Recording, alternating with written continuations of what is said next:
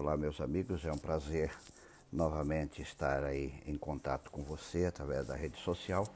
Quem está falando é o pastor Elbio e hoje quero tratar de um tema, ou melhor, de uma palavra muito usada, muito falada, muito expressada, mas talvez ainda temos um pouco de dificuldade de compreender a grandeza e o tamanho dessa palavra. Uh, a reflexão que quero apresentar está baseada em duas fontes. A primeira é a Bíblia Sagrada e a segunda é num livro que estou lendo já há muito tempo, Testemunhas para a Igreja, volume 5, página 169. Vou começar lendo uh, o que diz a Bíblia Sagrada sobre o tema. Mas antes de ler, explicar. O tema que quero apresentar, ou a reflexão que quero trazer, é sobre o amor. O que é o amor? Palavra tão falada, tão escrita, tão desenhada, é, tão difundida em nossos dias, mas o que é de fato o amor? Creio que você deve ter falado uh, centenas e talvez até milhares de vezes esta palavra para pessoas. Pessoas mais próximas, pessoas não tão próximas, e nas redes sociais se se percebe muitas pessoas usando esta palavra. Mas o que é de fato o amor? Bem, o amor tem muitas uh, nuances, muitos lados para ver o verdadeiro amor. Mas eu quero me concentrar numa, num lado do amor, numa parte dessa expressão que nós chamamos de amor. em 1 Coríntios capítulo 13, o verso 7 diz, tudo sofre, tudo crê, tudo espera e tudo suporta. O verso 6 diz: Ele não se alegra com a injustiça, mas regozija-se com a verdade. Eu quero pegar apenas o verso 6, a expressão, mas se regozija com a verdade. O amor, ele tem um compromisso, ele tem o um compromisso com a verdade. E a verdade em nossos dias, ela está muito, eh, muito assim deixada de lado. Ah, parece que as pessoas eh, têm maior prazer em ouvir uma mentira do que ouvir uma verdade. Quando eu trabalhei em Santa Catarina, ali havia um, um fornecedor para a Associação Catarinense e este fornecedor levava material de escritório quando se precisava.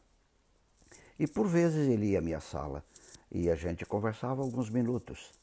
E um dia, depois de uma conversa, ele me disse esta frase: eu gosto de vir aqui falar contigo, mas às vezes eu me arrependo, porque eu preferia que você me falasse uh, a mentira, mas você fala a verdade. Você diz algumas verdades e eu me arrependo de ter vindo. E eu até preferia, a minha natureza até gostaria que você falasse uma mentira, mas você fala a verdade. Então o amor, meus queridos, ele tem compromisso com a verdade. O amor verdadeiro, o amor correto, o amor divino que tem que estar implantado em nós, ele tem compromisso apenas com a verdade. Lendo o livro que já mencionei, encontrei esta frase fantástica. O amor nunca expõe desnecessariamente as faltas alheias. Não ouve avidamente referências desfavoráveis, mas busca antes ter em mente algumas qual, algumas boas qualidades do difamado. Aqui tem alguma, algumas palavras que eu quero gastar um segundinho com você. Primeira coisa, quem ama o filho, o esposo, a esposa, o amigo, o irmão, o colega, se você diz que ama, se você ama mesmo esta pessoa, você não nunca diz aqui vai expor desnecessariamente as faltas dos outros. Quem ama tem compromisso com a verdade. Quem ama não tem compromisso em expor faltas dos outros. Há pessoas que dizem que amam a Deus, que amam a Jesus, mas gostam de se demorar nas faltas dos outros. Meu querido, as faltas dos outros não nos interessa. O que nos interessa é a verdade, porque o amor tem compromisso com a verdade. Um pouquinho mais ainda ela diz: não houve avidamente referências desfavoráveis. o ouvido de quem ama não está para ouvir conversas desfavoráveis de quem quer que sejam.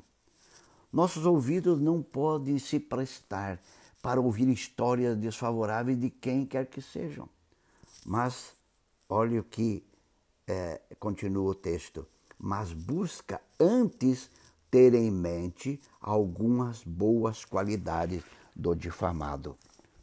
O que, que está dizendo aqui? Que aquela pessoa que ama, ela vai fechar os seus ouvidos para as histórias que difamam as pessoas, os fatos negativos da pessoa, os problemas uh, que sejam até reais, mas são negativos. Ela não quer se envolver com esse problema, ela não quer gastar tempo com aquilo, mesmo sendo verdadeiro, mas são negativos. O ponto que eu quero mencionar para você neste momento é que quem ama a Deus em primeiro lugar e aos seus irmãos em segundo lugar, ele não vai estar aberto para ouvir fatos verdadeiros, mas negativos da pessoa. Mas ele vai buscar o que sempre? Quem ama?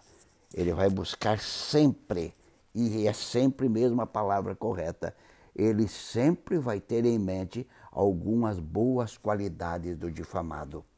Quem ama sempre estará vendo o positivo na pessoa, sempre estará focando o positivo e nunca o negativo. Muitas pessoas dizem que amam, mas têm os seus ouvidos atraídos com muita frequência para as coisas negativas das pessoas. Criticam as pessoas, eh, espalham a história negativa. É verdadeira, mas é negativa da pessoa. Meu querido amigo, quem ama, quem ama de fato, quem ama de verdade, ele tem compromisso com a verdade. E se eu tenho compromisso com a verdade, eu não posso emprestar meus ouvidos para ouvir notícias negativas de alguém e não posso emprestar a minha língua para contar notícias de alguém. Mas o amor sempre vai me levar a ver as coisas positivas das pessoas. Toda pessoa tem seus defeitos, mas todos têm suas virtudes. O meu desejo para você é que acostume, crie o hábito de ver as coisas positivas nas pessoas, de contar as coisas positivas nas pessoas e que o amor domine você hoje, amanhã e todos os dias que você viver. E que isto seja visto na forma de você tratar com aqueles que te cercam, que você seja um portador das boas notícias de alguém, que você sempre veja as boas coisas das pessoas, as virtudes das pessoas e os defeitos os defeitos deixe de lado, porque se a outra tem defeito, você também tem. Vamos focar no positivo, porque Deus, Deus nos ama e por ser amor, ele vê em nós seus filhos candidatos ao reino dos céus. Pense nisso e que Deus te abençoe.